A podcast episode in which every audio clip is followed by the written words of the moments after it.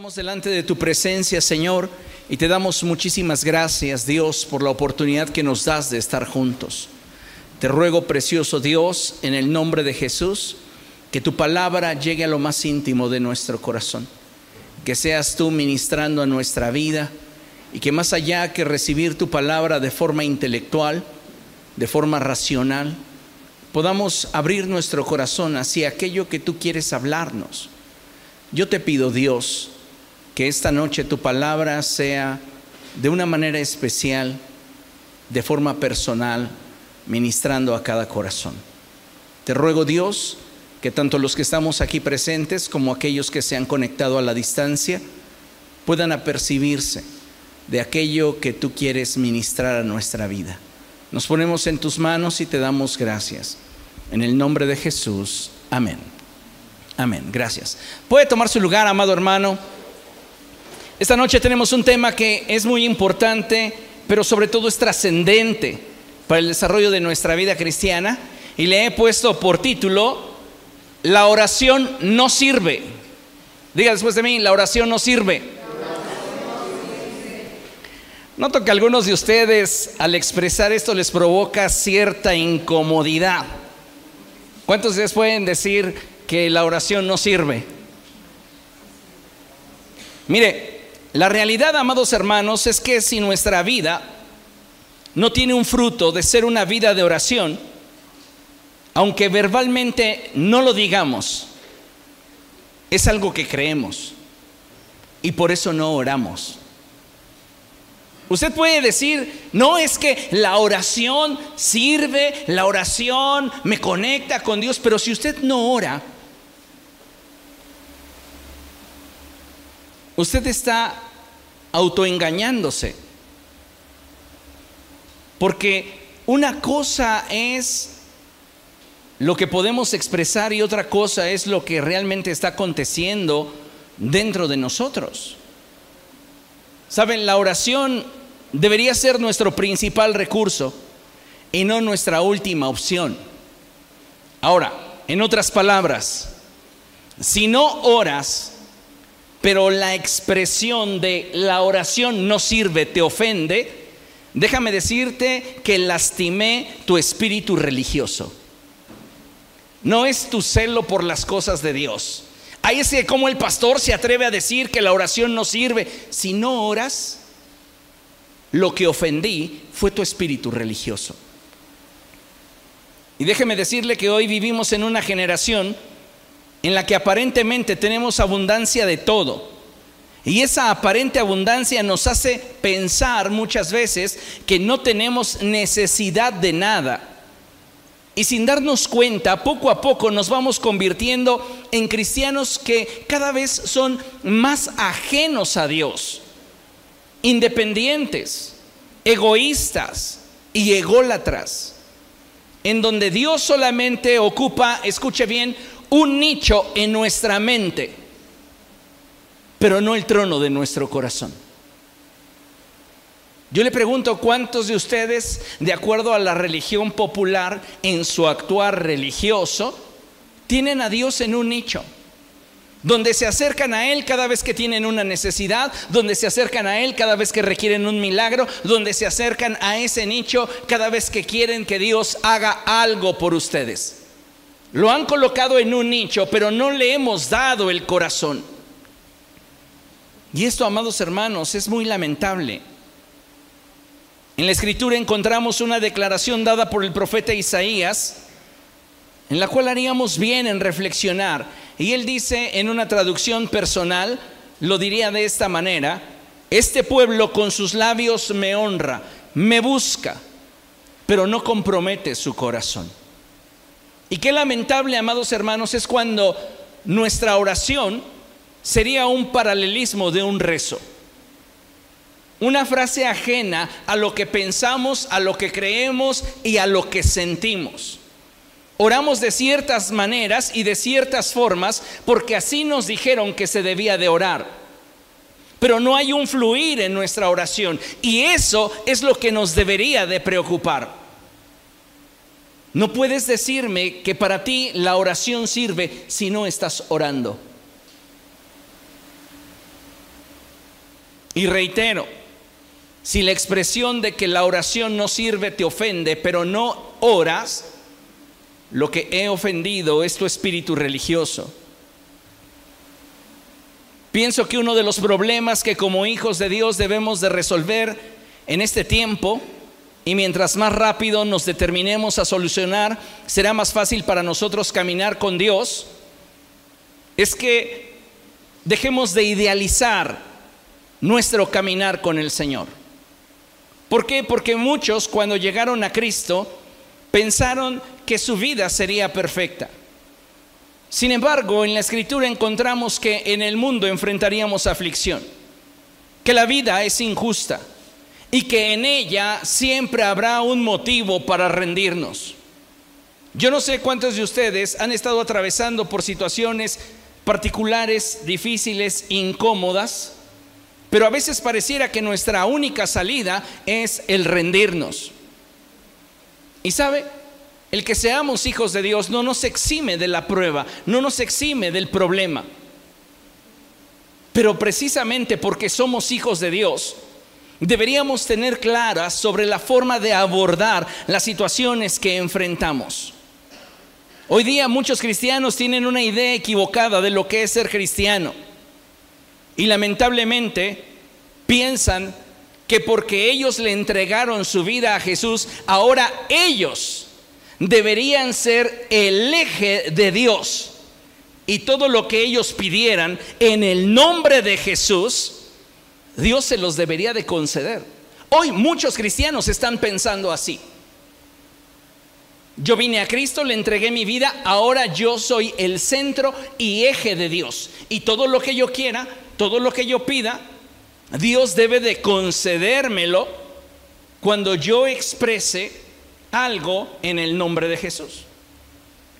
Tenemos por ahí en la librería una enseñanza que titulé precisamente en el nombre. Son dos CDs. Y allí explico lo que significa el que usted y yo terminemos una oración diciendo en el nombre de Jesús. Es un sello que si este es genuino, va a ser autorizado en la presencia de Dios. Pero si ese en el nombre de Jesús no refleja la naturaleza y el carácter de Dios, nuestra oración va a ser rechazada. No importa qué tan bien elaborada esté, no importa cuántos textos de la Biblia hayamos metido en dicha oración, no importa nada, sino simplemente debemos entender que si nuestras oraciones no están plasmando la naturaleza y el carácter de Dios, nuestras oraciones no serán contestadas. Cuando alguno de los creyentes no ha comprendido para qué sirve la oración, la gran mayoría de estos oran y al no ver su petición concedida se decepcionan. Vuelven a orar y Dios muchas veces responderá, espérate o no. Y cuando no ven la respuesta que ellos anhelan o desean, se vuelven a decepcionar. Finalmente concluyen, la oración no sirve. Pero no se han dado cuenta del por qué Dios no ha respondido a su oración. Mire, considere lo siguiente. Santiago capítulo 4, verso 2, en la segunda sección del verso al verso 3. Y vean lo que la palabra del Señor nos enseña. Y dice la escritura, no tienen porque no piden.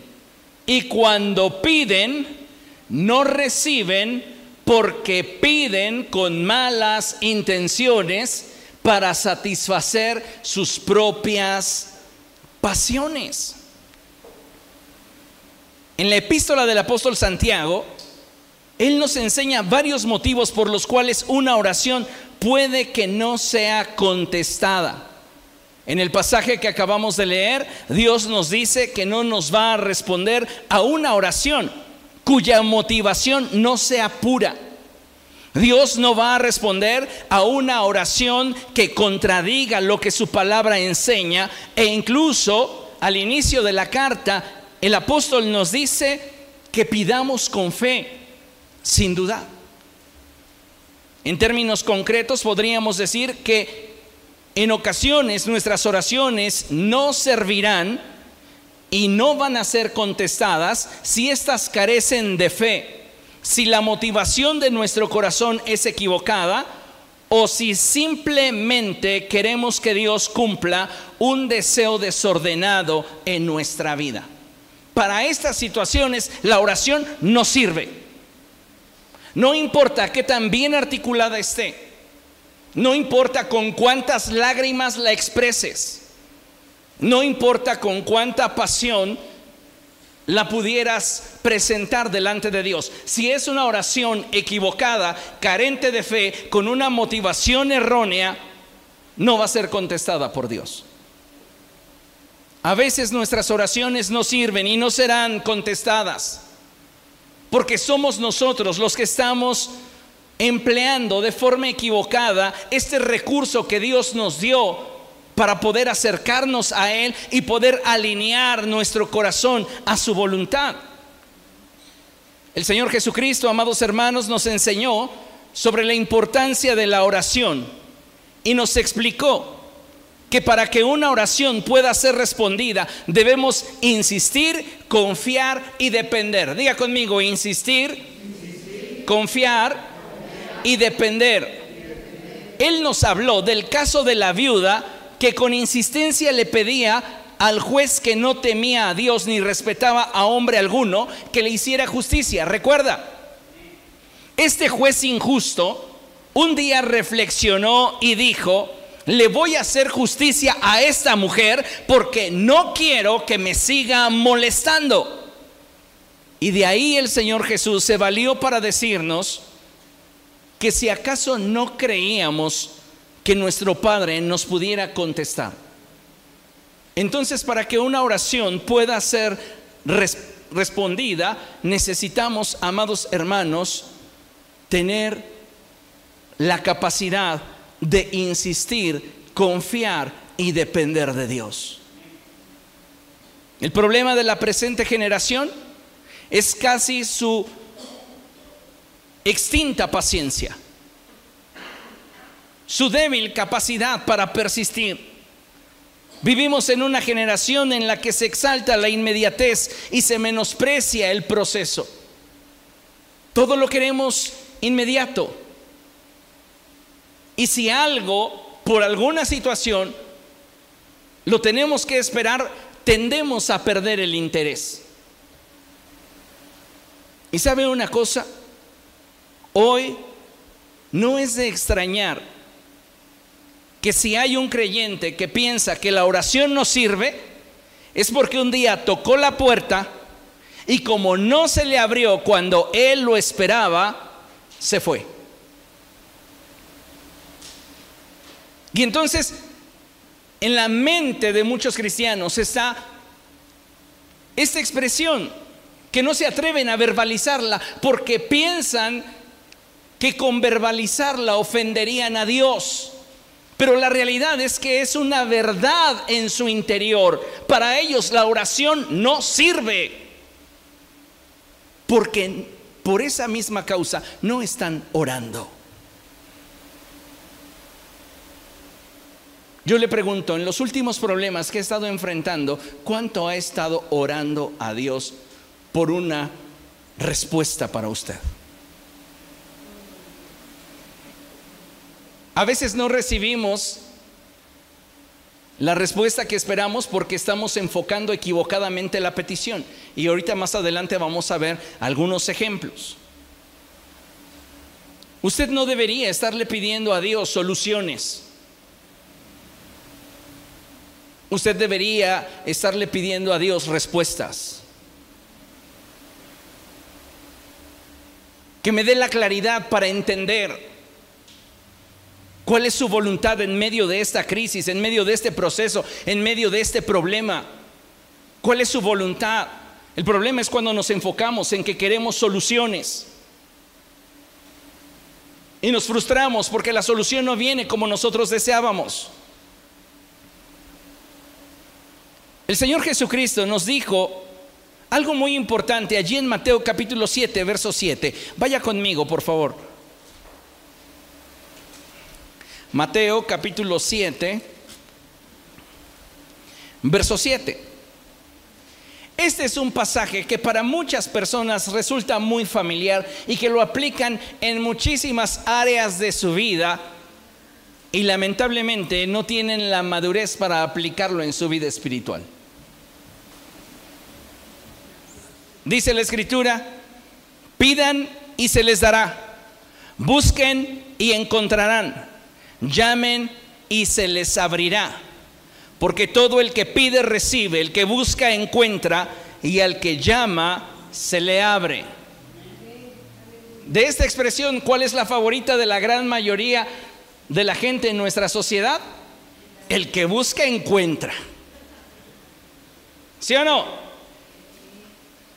¿Y por qué no buscamos el rostro de Dios? Porque si creemos tanto en la verdad de esa expresión, ¿Por qué no doblamos nuestras rodillas cuando enfrentamos problemas y buscamos una respuesta de parte de Dios que nos oriente, que nos dirija, que nos encauce hacia su voluntad? ¿Por qué? Porque no la creemos válida para nuestra vida espiritual, para nuestra vida práctica. Tú solamente vas a poner en práctica aquello que crees.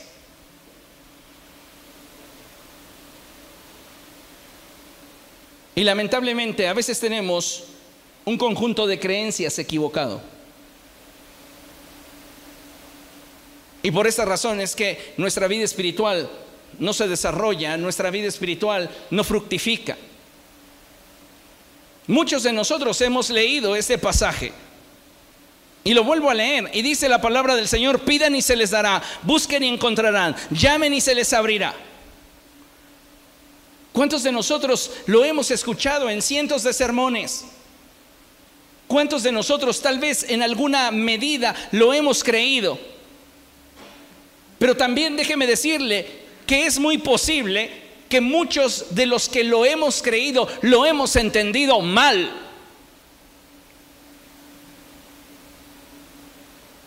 Porque lo hemos rebajado a un aspecto meramente terrenal.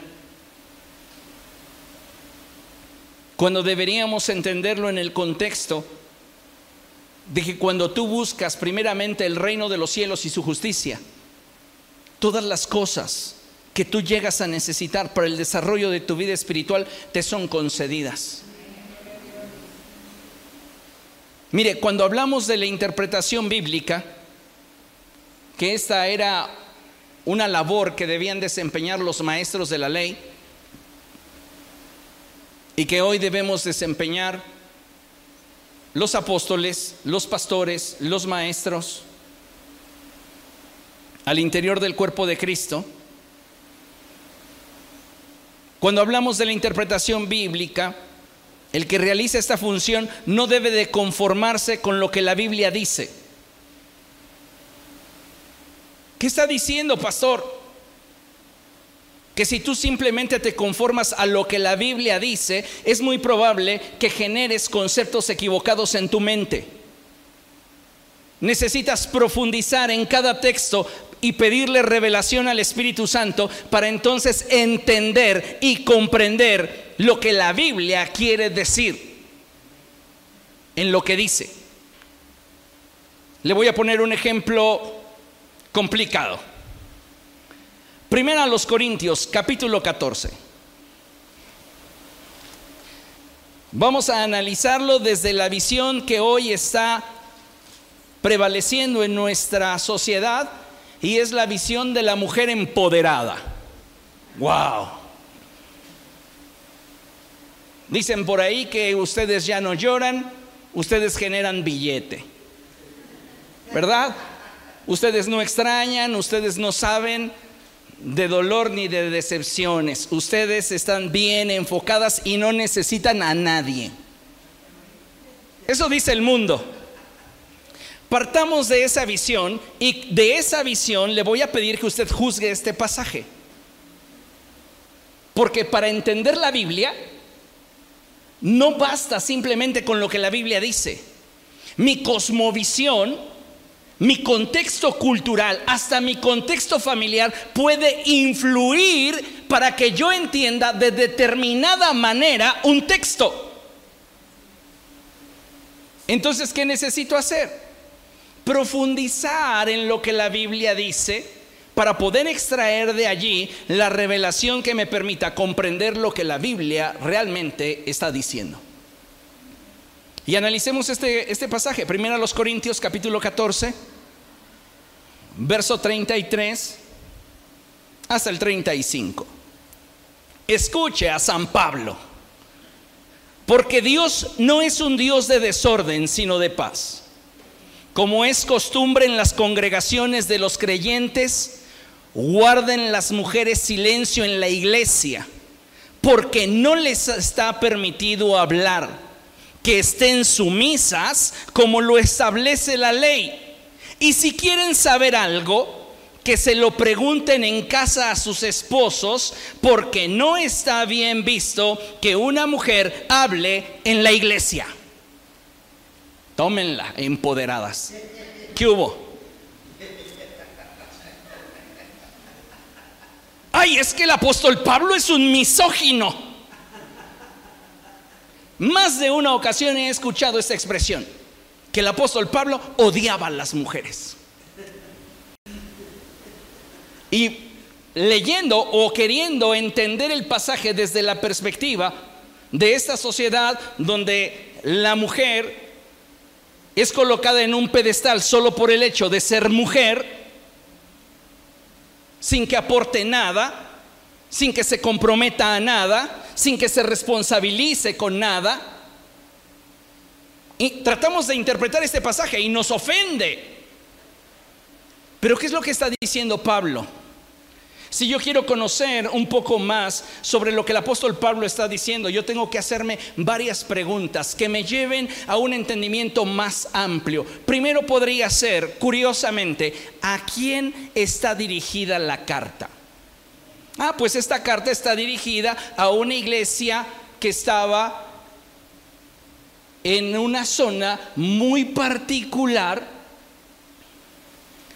en la que generalmente había muchos conflictos, donde había una sociedad muy parecida a la nuestra, en la que incluso la patrona del pueblo era una mujer.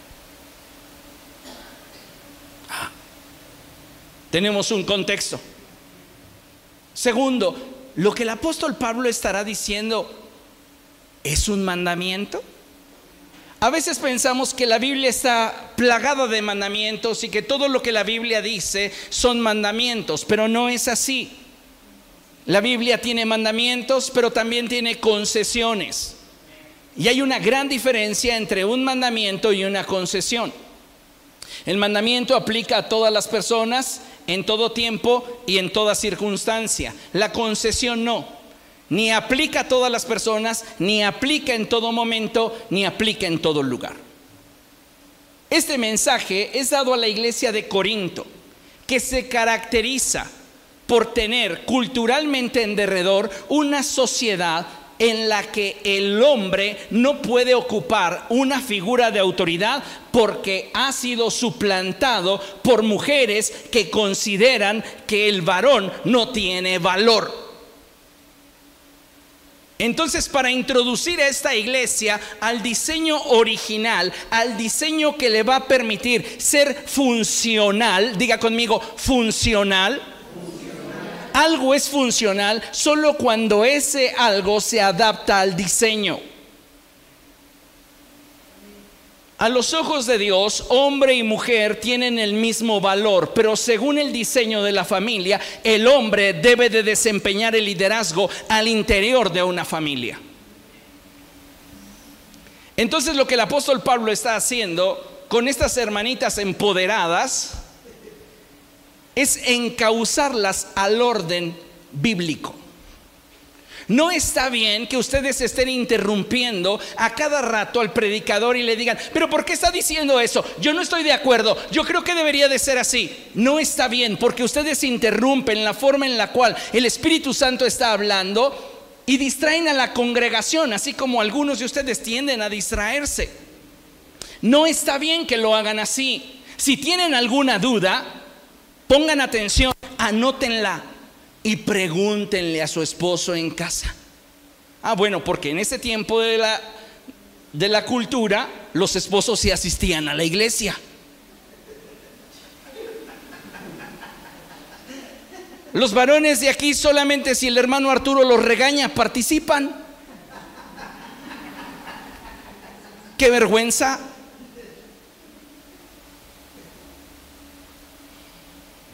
Crean que no me he dado cuenta. Estoy aquí desde la siguiente reunión que el, que el hermano Arturo predicó y les dijo a los varones, quiero que participen. Solamente esa ocasión participaron.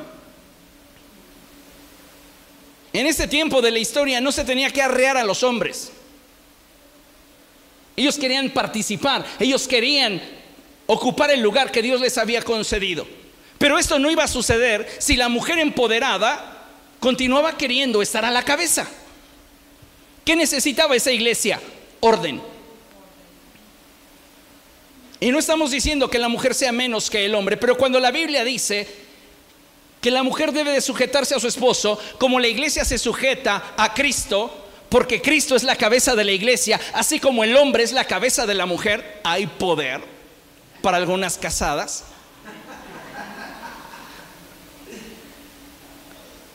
Esto les cuesta trabajo, ¿por qué? Porque no están dentro del diseño de Dios. Todo diseño tiene una función. Y si no vivimos conforme al diseño, corrompemos el propósito. Entonces es muy importante que nosotros entendamos que para poder interpretar la escritura requerimos de la luz del Espíritu Santo y de un estudio profundo de cada pasaje. De otra manera, entonces yo puedo sacar conclusiones equivocadas. Pablo es misógino, Pablo odia a las mujeres, Pablo no quiere que la mujer participe porque seguramente de inmediato va a opacar a los hombres. Sacamos el texto de contexto. Y eso es lo que ha sucedido en muchos casos respecto de la oración. Necesitamos entender que en este pasaje de Mateo capítulo 7, verso 7, el que pide, el que busca, el que llama, hablamos de verbos que implican acción constante.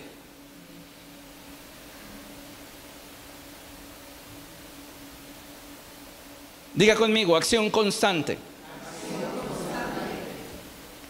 Solamente algo que está en un actuar constante puede demostrarnos en su persistencia su consistencia.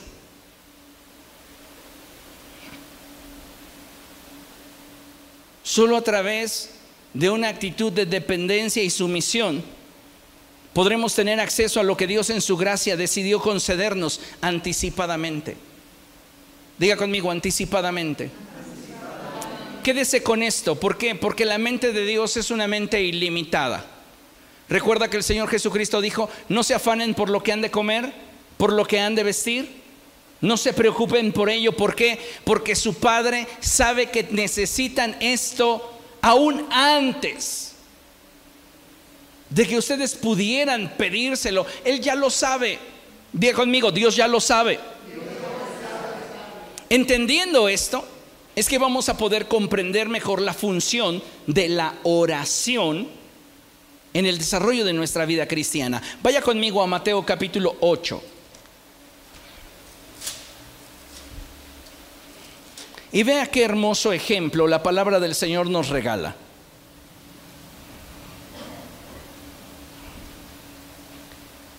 Mateo capítulo 8, verso 8.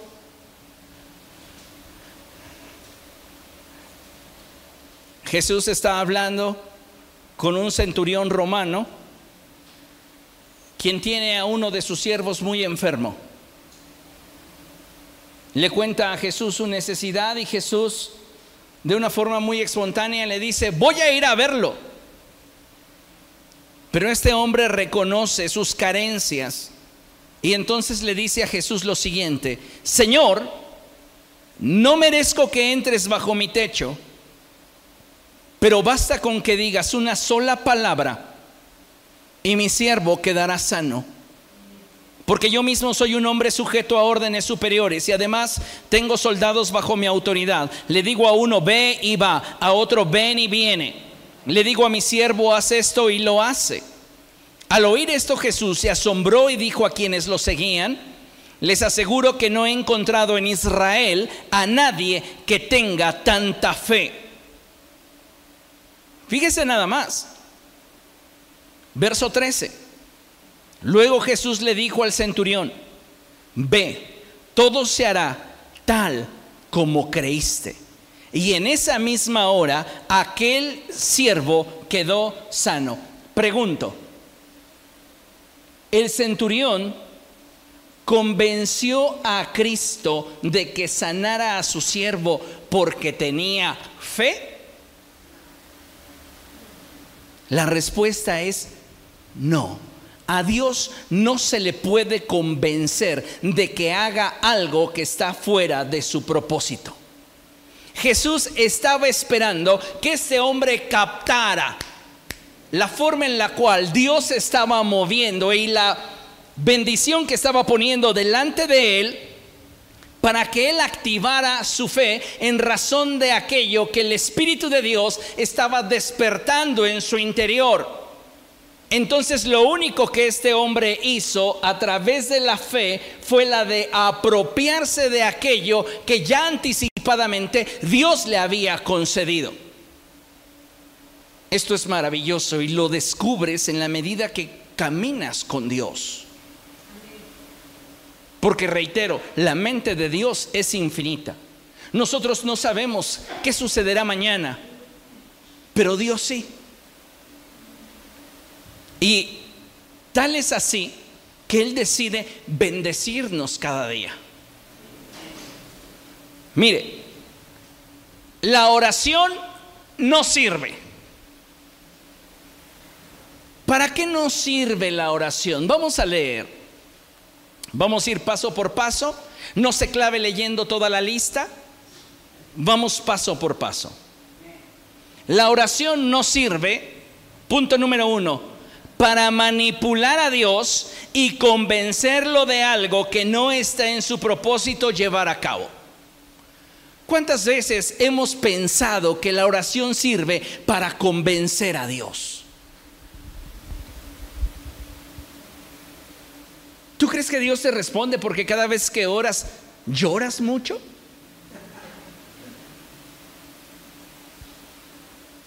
Cuando Ana derramó su corazón delante de Dios y el profeta Samuel la juzgó, el sacerdote Eli, perdón, la juzgó y le dijo, mujer, ¿hasta cuándo vas a dejar tu borrachera? Ella le dijo, Señor, no me juzgue así, soy una mujer afligida que ha venido a derramar su corazón delante del Señor. Dios ya tenía previsto bendecir a Ana con un hijo. Pero ella necesitaba despertar a la posibilidad de creer que si ella exponía su corazón delante de Dios y dependía de Él, Dios podía hacer su voluntad en ella, no cumplir su deseo. En este caso, coincidió lo que ella deseaba con el propósito que Dios tenía de llevar a cabo algo que bendijera al pueblo a través de ella. No es tan fácil de que lo podamos entender, pero usted puede tener la conferencia y volverla a escuchar, y volverla a escuchar, y volverla a escuchar. Ana no convenció a Dios de que le diera un hijo. Ana alcanzó el nivel de fe y dependencia que le permitió recibir de Dios el Hijo que Dios ya le había concedido. Hay cosas que el cielo ya te autorizó y que no tienes el tamaño para apropiártelas. Tienes que crecer, tienes que desarrollarte, tienes realmente que alcanzar el nivel que Dios desea para que entonces puedas tomar eso que Dios ya te concedió aún antes de que lo pidieras, porque Él sabía que de esto tenías necesidad. Y esto, amados hermanos, es maravilloso. Entonces tenemos que despojarnos de la idea de que yo voy a convencer a Dios con mi oración. La oración no sirve para que manipules a Dios, para que lo convenzas de que Él haga algo que en su propósito no está a llevar a cabo.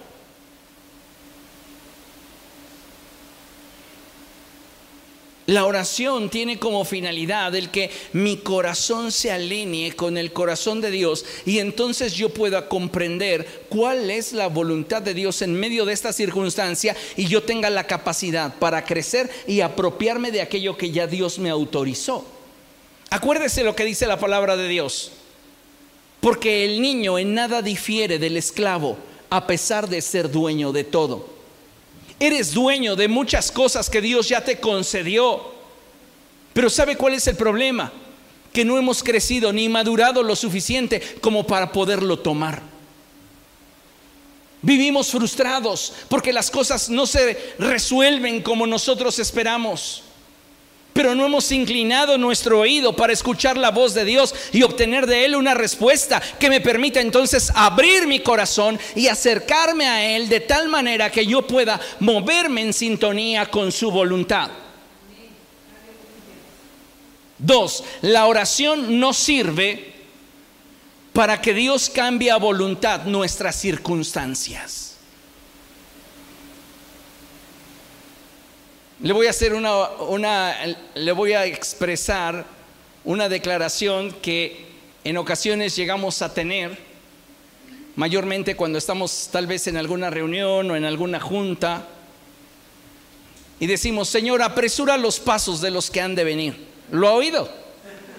Y que en ese momento, ¿qué pasa? Dios los pone en cámara rápida. A veces ni siquiera razonamos sobre lo que estamos orando. Nos encantaría que Dios cambiara a voluntad nuestras circunstancias. Quisiéramos dejar de estar enfermos. Quisiéramos dejar de pasar necesidad. Quisiéramos muchas cosas.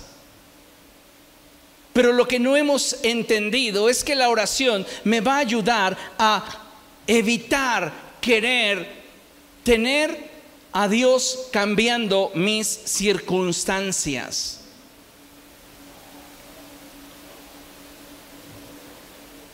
Voy a preferir que esa circunstancia sea usada por Dios para que yo pueda crecer, para que yo pueda madurar, para que yo pueda, después del proceso, convertirme en un cristiano fructífero.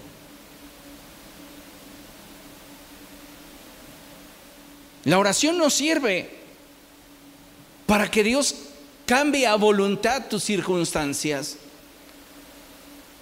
No sirve para eso. Y muchos cristianos están frustrados por eso. Ay, pero si yo llevo pidiéndole a Dios un montón de veces que incremente mis ventas, que me ayude de esta manera, que me ayude de aquella otra. Y estás molesto. Pero no has entendido la oración. La oración no sirve para eso. ¿Quién te dijo a ti?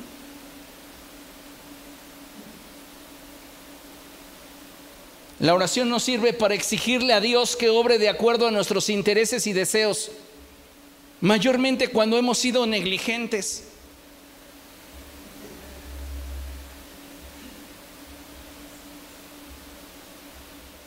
No estamos siendo diligentes en nuestro trabajo por ejemplo, y le exigimos a Dios que Él cumpla nuestros deseos, que Él obre de acuerdo a nuestros intereses. Ahora, fíjese bien la palabra que estoy empleando, exigirle.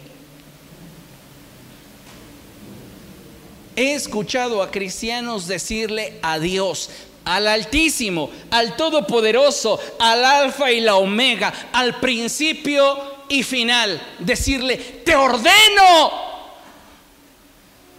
¿Qué les pasa? Y claro, después lo matizan de espiritualidad diciendo, en el nombre de Jesús. Hay quienes llegan a decir, y no te acepto un no por respuesta. Oye, ¿En serio? La oración no sirve para eso. Tú no puedes exigirle a Dios nada. Porque aunque no nos guste, no merecemos nada. Diga después de mí, yo no puedo exigirle a Dios nada. Porque de entrada no merezco nada.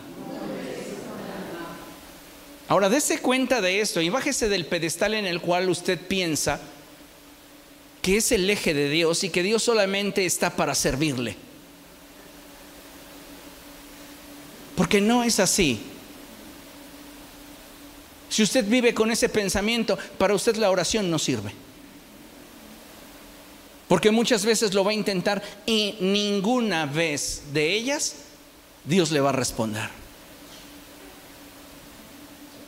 La oración no sirve para que nuestra voluntad se imponga en la vida de los que nos rodean.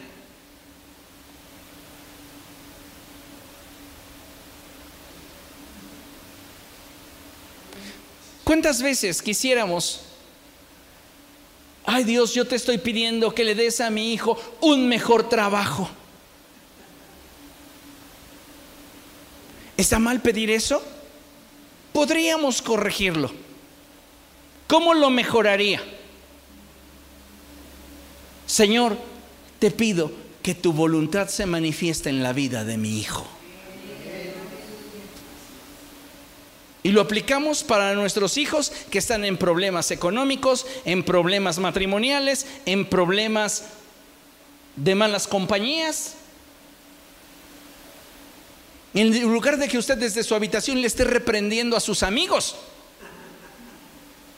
o a sus compañeros de trabajo, pida que la voluntad de Dios se cumpla en la vida de su hijo.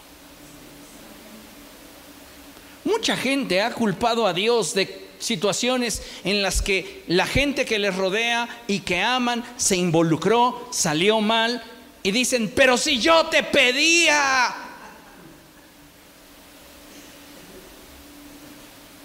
Semanas atrás hubo un suceso que posiblemente usted escuchó la noticia. Un chico que andaba robando y en una situación donde está delinquiendo, lo matan y llega su mamá. Y de forma desgarradora esta mujer empieza a gritar, me lo mataron. Ustedes son culpables.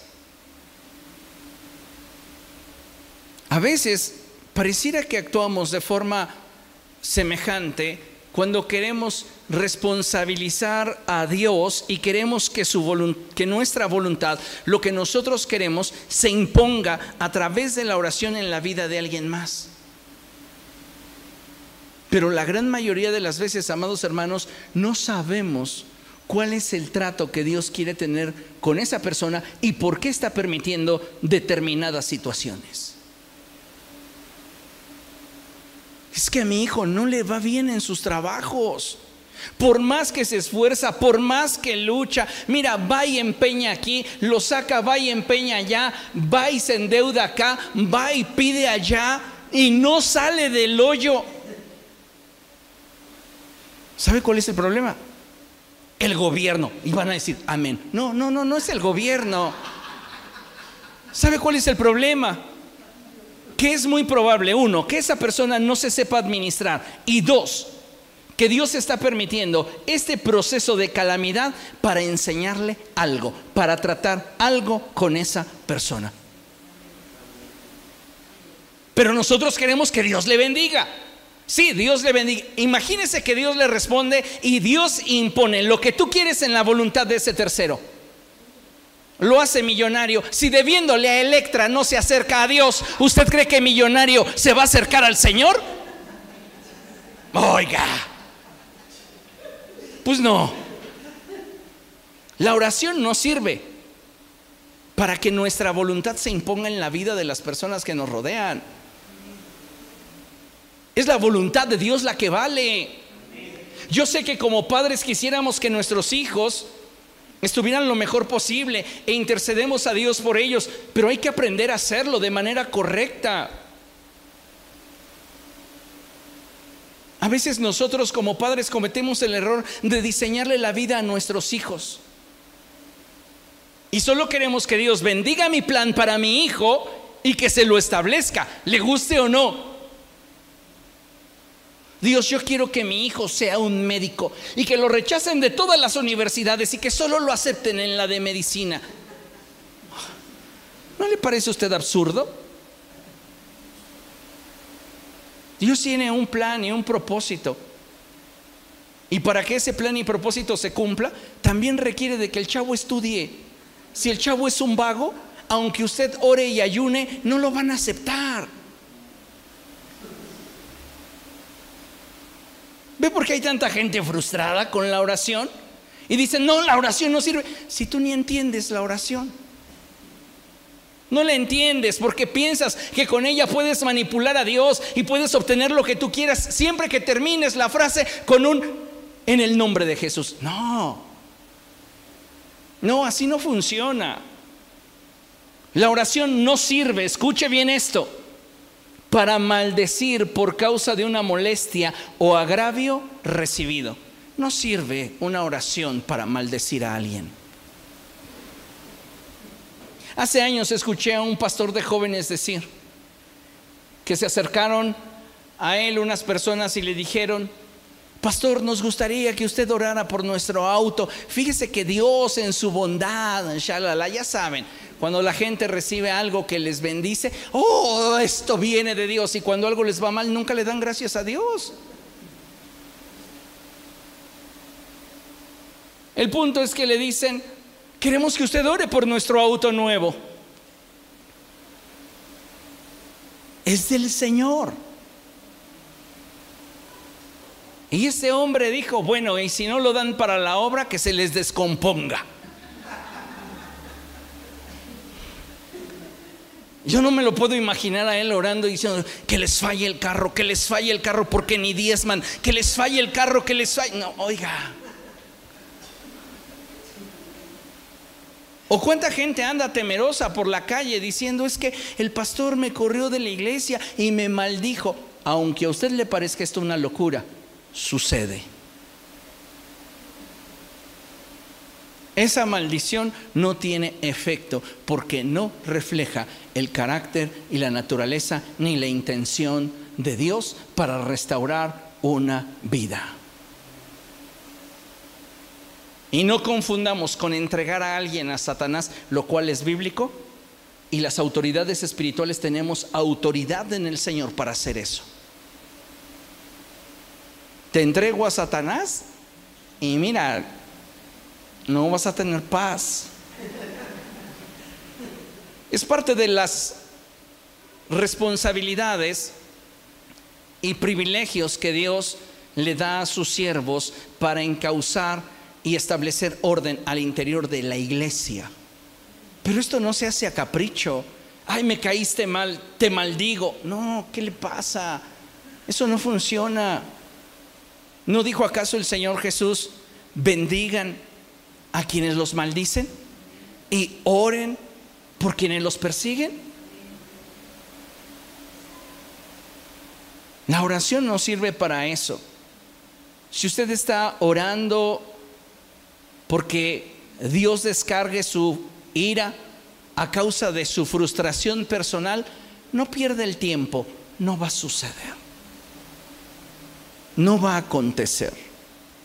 Entonces debemos de considerar que siempre que nos acerquemos a Dios en oración, debemos hacerlo con reverencia, con plena conciencia y fe de que Él obrará, escuche, de acuerdo a su soberana voluntad y propósito. Diga conmigo, Dios es soberano y tiene un propósito. Y no importa cuánto le llores, Él no va a cambiar su plan solo por darte gusto.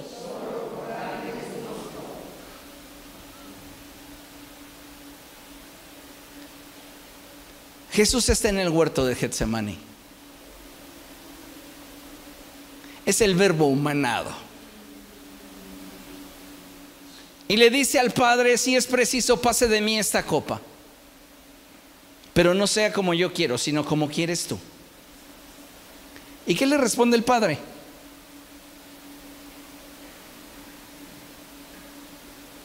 A la cruz. debes de ir a la cruz.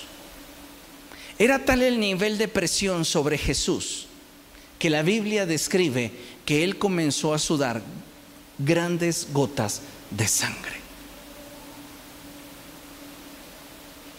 Él se lo confesó a sus más cercanos. Tengo miedo. Me siento muy afligido.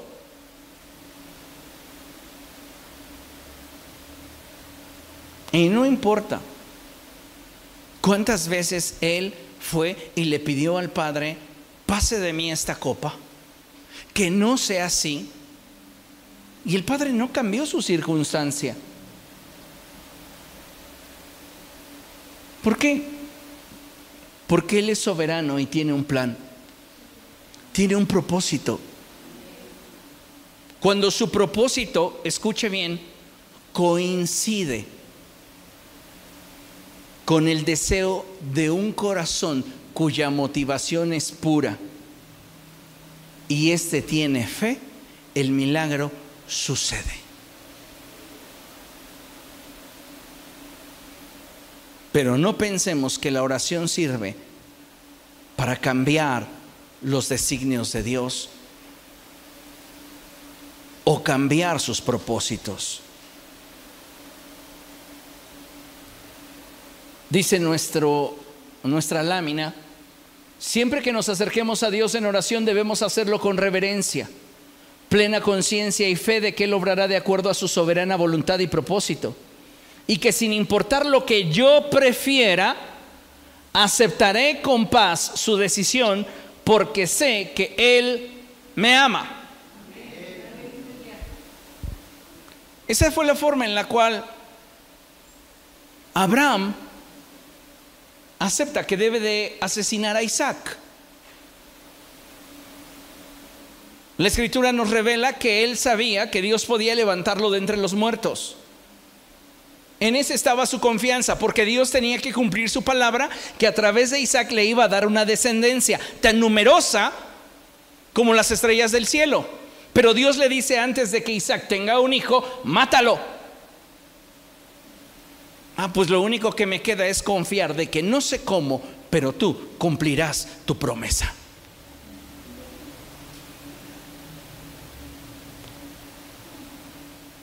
Haciendo a un lado el velo de que la oración no sirve, adentrémonos a las escrituras para descubrir para qué nos fue dada la oración y cómo ésta nos bendice cuando la empleamos de forma correcta en el desarrollo de nuestra vida cristiana.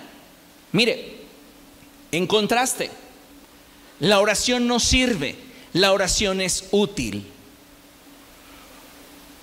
¿Por qué? Porque cuando decimos que la oración sirve, pareciera que la encajonamos en algo de úsese y deséchese. Y la oración no debería ser percibida como algo que puedo usar para apagar el fuego que estoy teniendo en esta área de mi vida, para cambiar esta otra circunstancia que me incomoda en mi vida o para solucionar este problema que de recién me está afectando en mi estabilidad. Para eso no sirve la oración. La oración es útil, pero ¿para qué es útil la oración? Mire, la oración es útil para forjar nuestro carácter, revelarnos el corazón de Dios y alinear nuestra vida a su voluntad. Si usted fuese un hombre o una mujer de oración, créame, si algo usted conocería, sería el corazón de Dios. Y usted forjaría su carácter cristiano. ¿Por qué? Porque su vida estaría alineada a la voluntad de Dios. ¿Para qué más es útil la oración? Punto 2. La oración es útil para establecer el reino de Dios y manifestar la voluntad del Señor en nuestra vida, hogar, congregación, sociedad y gobierno.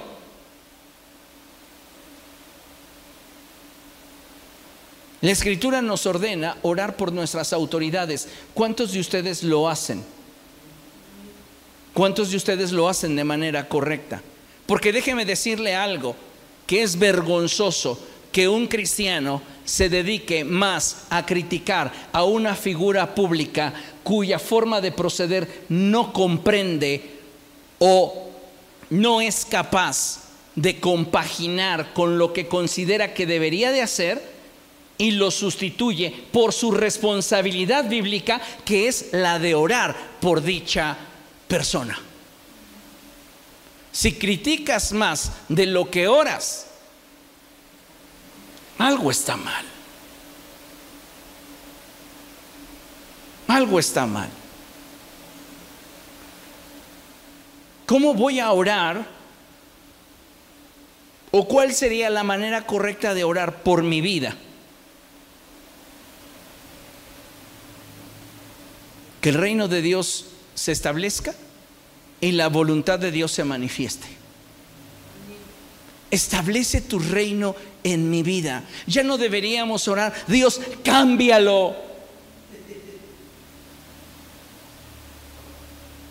Deberíamos orar, Dios, establece tu reino en su vida. Manifiesta tu voluntad en él, en ella. Veríamos hogares transformados. Pero ¿qué queremos? Que Dios imponga nuestra voluntad en la vida de un tercero. Como si Dios de repente te preguntara, sí, dime, ¿cómo lo quieres? Ay, pues que sea más cariñoso, Señor. ¿Y qué más? Que sea detallista. ¿Qué más? Que todo el tiempo me esté preguntando dónde estoy o qué es lo que hago. ¿Qué más quieres? ¿Por qué no mejor le pedimos a Dios que establezca su voluntad?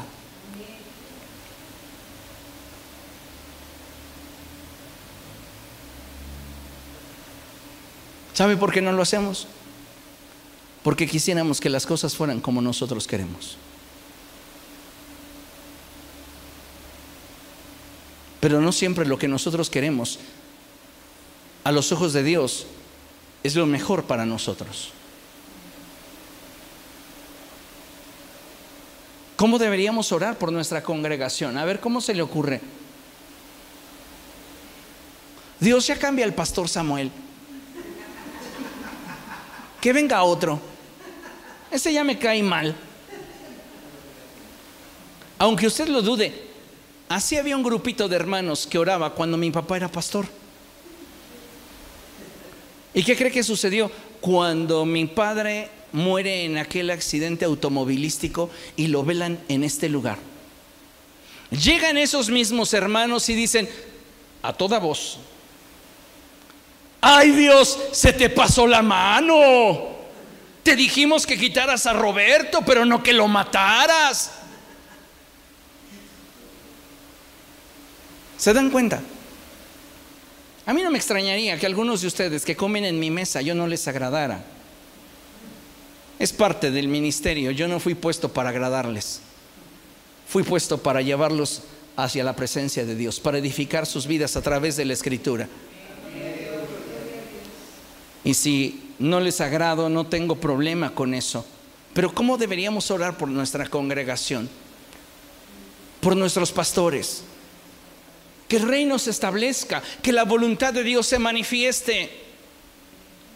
Que Dios haga lo que quiera, como Él quiera, con quien Él quiera. Muchas veces se los he dicho, yo no tengo miedo de que Dios levante un mejor predicador que yo en esta casa. De hecho, lo deseo, porque me permitiría descansar. Pero ¿qué pasa?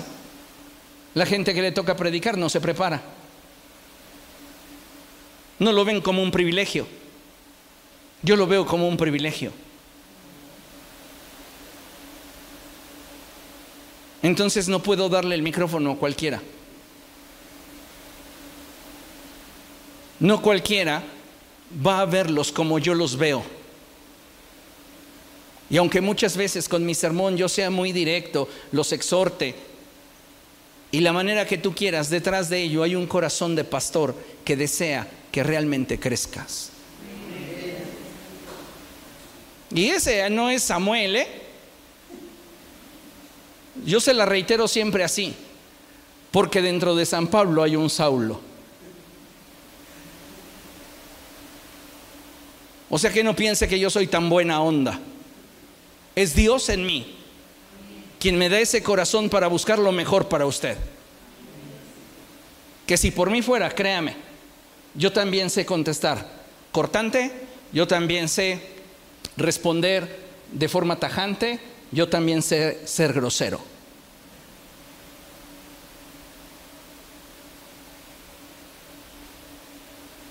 Entonces, vamos a orar por nuestra congregación pidiéndole el reino de Dios y que Dios manifieste su voluntad. ¿Cómo vamos a orar por nuestra sociedad? Empodera a la mujer. ¿Sí? ¿Otra vez? Empodera a los hombres. ¿Usted cree? ¿Esa será la solución? ¿O que el reino se establezca y la voluntad de Dios se manifieste? ¿Cómo vamos a orar por el gobierno después de esta tragedia? Los medios tradicionales se han cansado de decir que el gobierno no ha hecho nada. Pero si usted descarbara un poquito más y se informara en otras fuentes, usted comprendería el contexto del por qué dicen lo que dicen.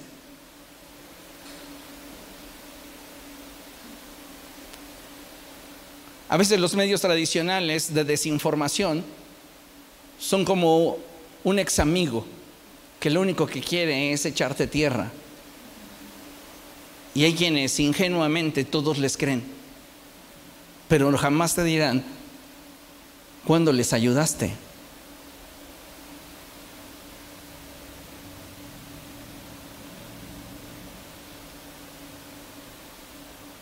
¿Para qué es útil la oración? Escuche, para que haya un despertar espiritual en el pueblo y sus ministros tengan fortaleza y estabilidad. Pablo más de una vez le pide a la iglesia que oren por él. ¿Para qué? Para que Él pueda predicar como debe de hacerlo.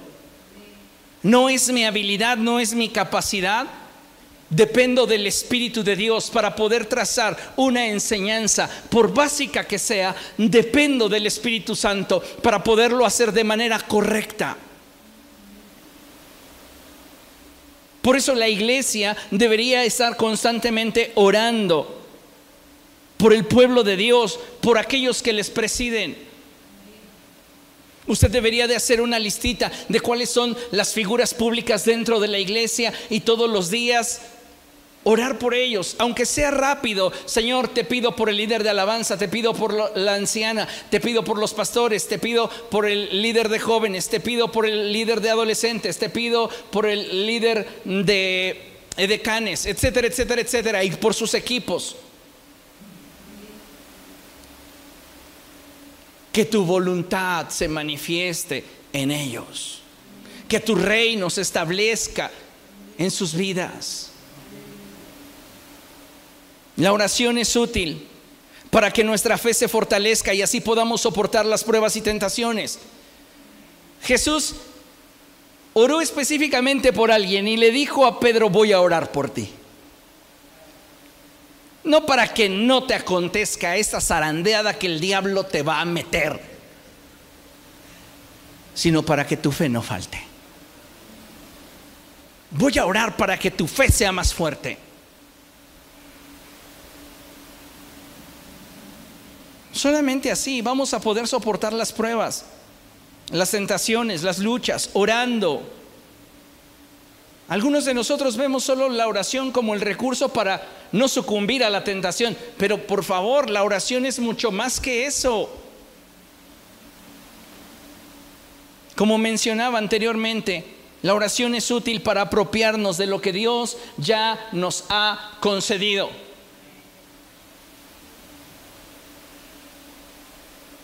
Está Abraham en el desierto.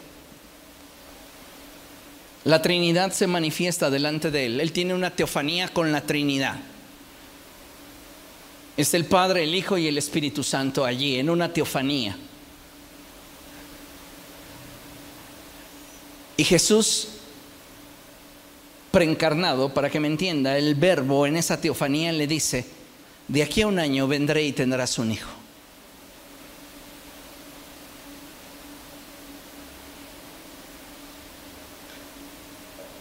Y Saraí se ríe. Pero la escritura dice que Abraham le creyó a Dios. ¿Sabe por qué tenía la capacidad de creer? Porque lo conocía. ¿Y sabe por qué lo conocía? Porque pasaba tiempo con él en oración. La oración es útil para crear en nosotros un corazón humilde, servicial, y piadoso. ¿Quiere usted tener un corazón humilde, servicial y piadoso? La oración es útil. La oración funciona. Fíjese qué, qué contraste. La oración no sirve. Funciona. Funciona. Y reitero y subrayo, cuando hablo y utilizo la expresión sirve, apunto a aquello que generalmente pensamos como de úsese una vez y deséchese. Ah, me sirvió, ya no la necesito más. No, la oración no puede ser tomada así. La oración debe de ser valorada, la oración debe de ser aquilatada, la oración debe de ser ejercitada. Hay dos pasajes que quiero compartirles. El primero de ellos es 1 Timoteo capítulo 2.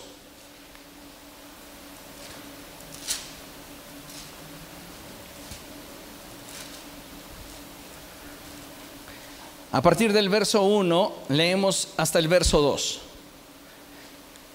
Y dice el apóstol, Así que recomiendo ante todo que se hagan plegarias, oraciones, súplicas y acciones de gracias por todos, especialmente, ¿qué dice ahí? Por los gobernantes. ¿Sí le ha dado gracias a Dios por los gobernantes que tenemos? Ah, pero si es un ratero. Ah, pero si es un corrupto. Ah, pero si es un mentiroso. ¿Cómo esperamos que el reino se establezca si lo único que hacemos es subrayar lo que consideramos que esa persona es? ¿A usted le gustaría que lo etiquetaran?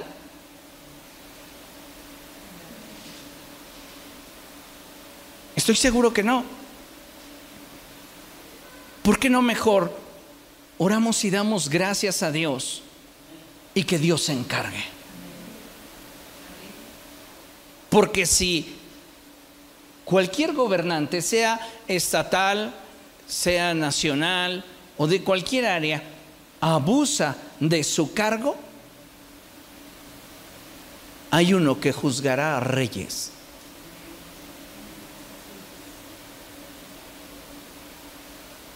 ¿Por qué? Porque son lugares de privilegio especialmente por los gobernantes y por todas las autoridades. ¿Para qué? Para que haya un efecto. Y es el que el reino de Dios se establezca y su voluntad se manifieste. Y cuando esto acontece, entonces tenemos paz y tranquilidad y llevamos nosotros una vida piadosa y digna. El segundo pasaje es Santiago capítulo 5,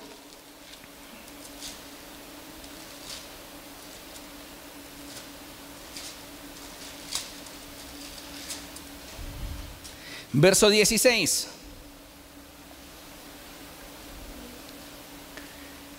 Y vea, este, este pasaje parece simple, pero no lo es.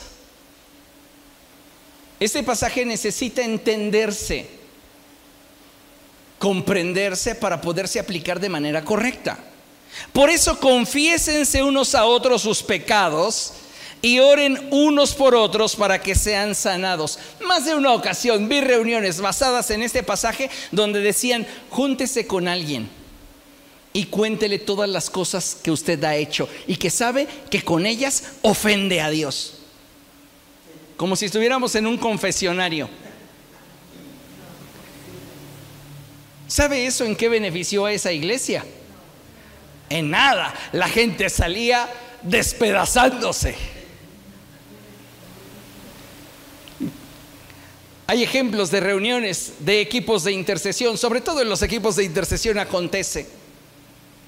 Cuando la persona que dirige carece de sabiduría y discreción, entonces hace oraciones de este tipo.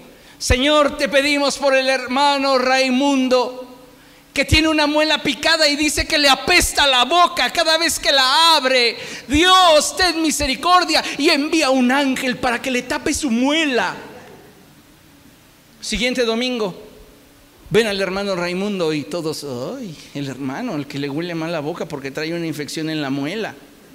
Detalles más grotescos han surgido de grupos de intercesión, donde la persona que dirige carece de discreción y sabiduría.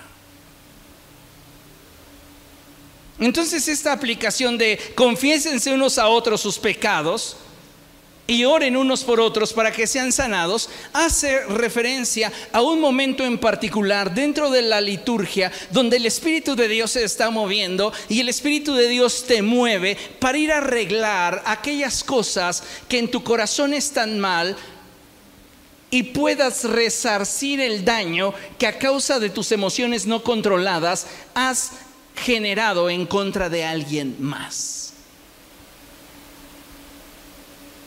El Espíritu de Dios se está moviendo y entonces yo recibo la convicción de que mi actitud para con el hermano Joel ha sido incorrecta, porque lo he estado juzgando secretamente en mi corazón y cada vez que tengo la oportunidad con algún otro hermano, pues le tiro tierrita.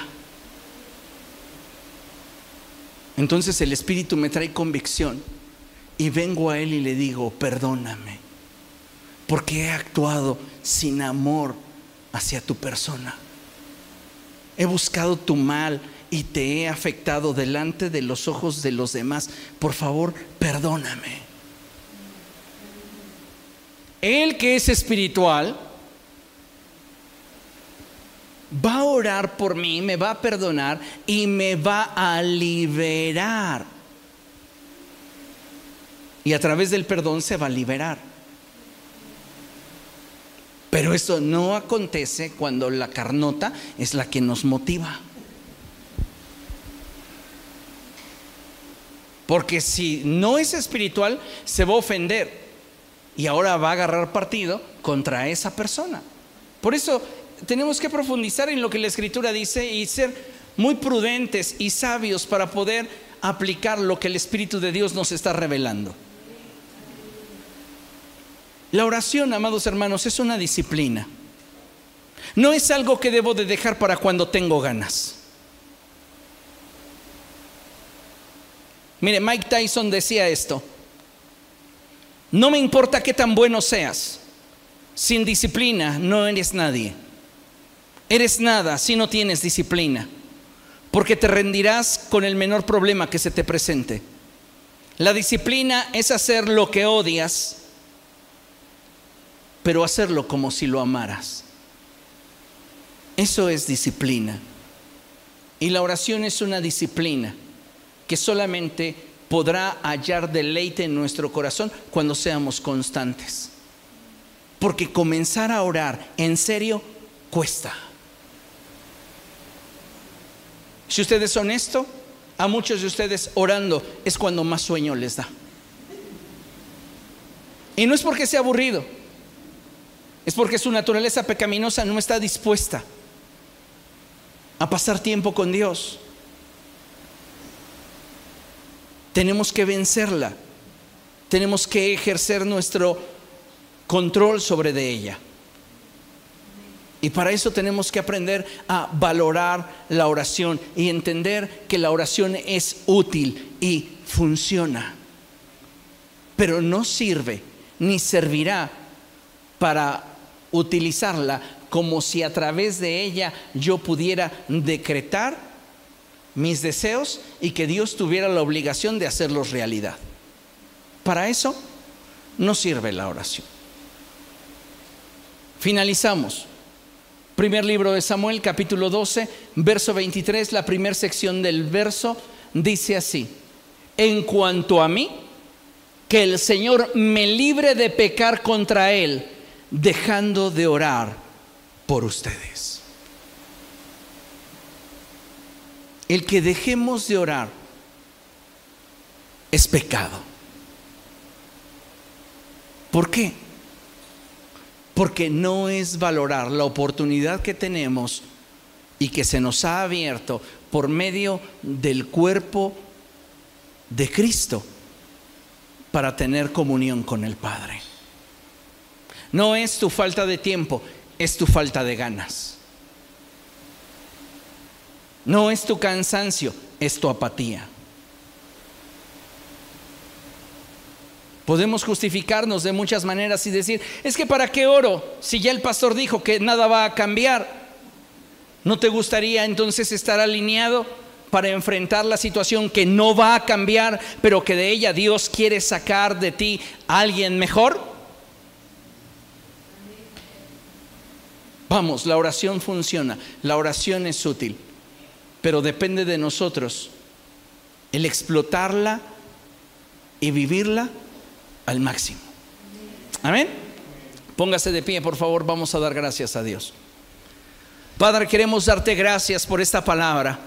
Bendecimos tu nombre y te exaltamos, Dios, porque tú eres bueno con nosotros.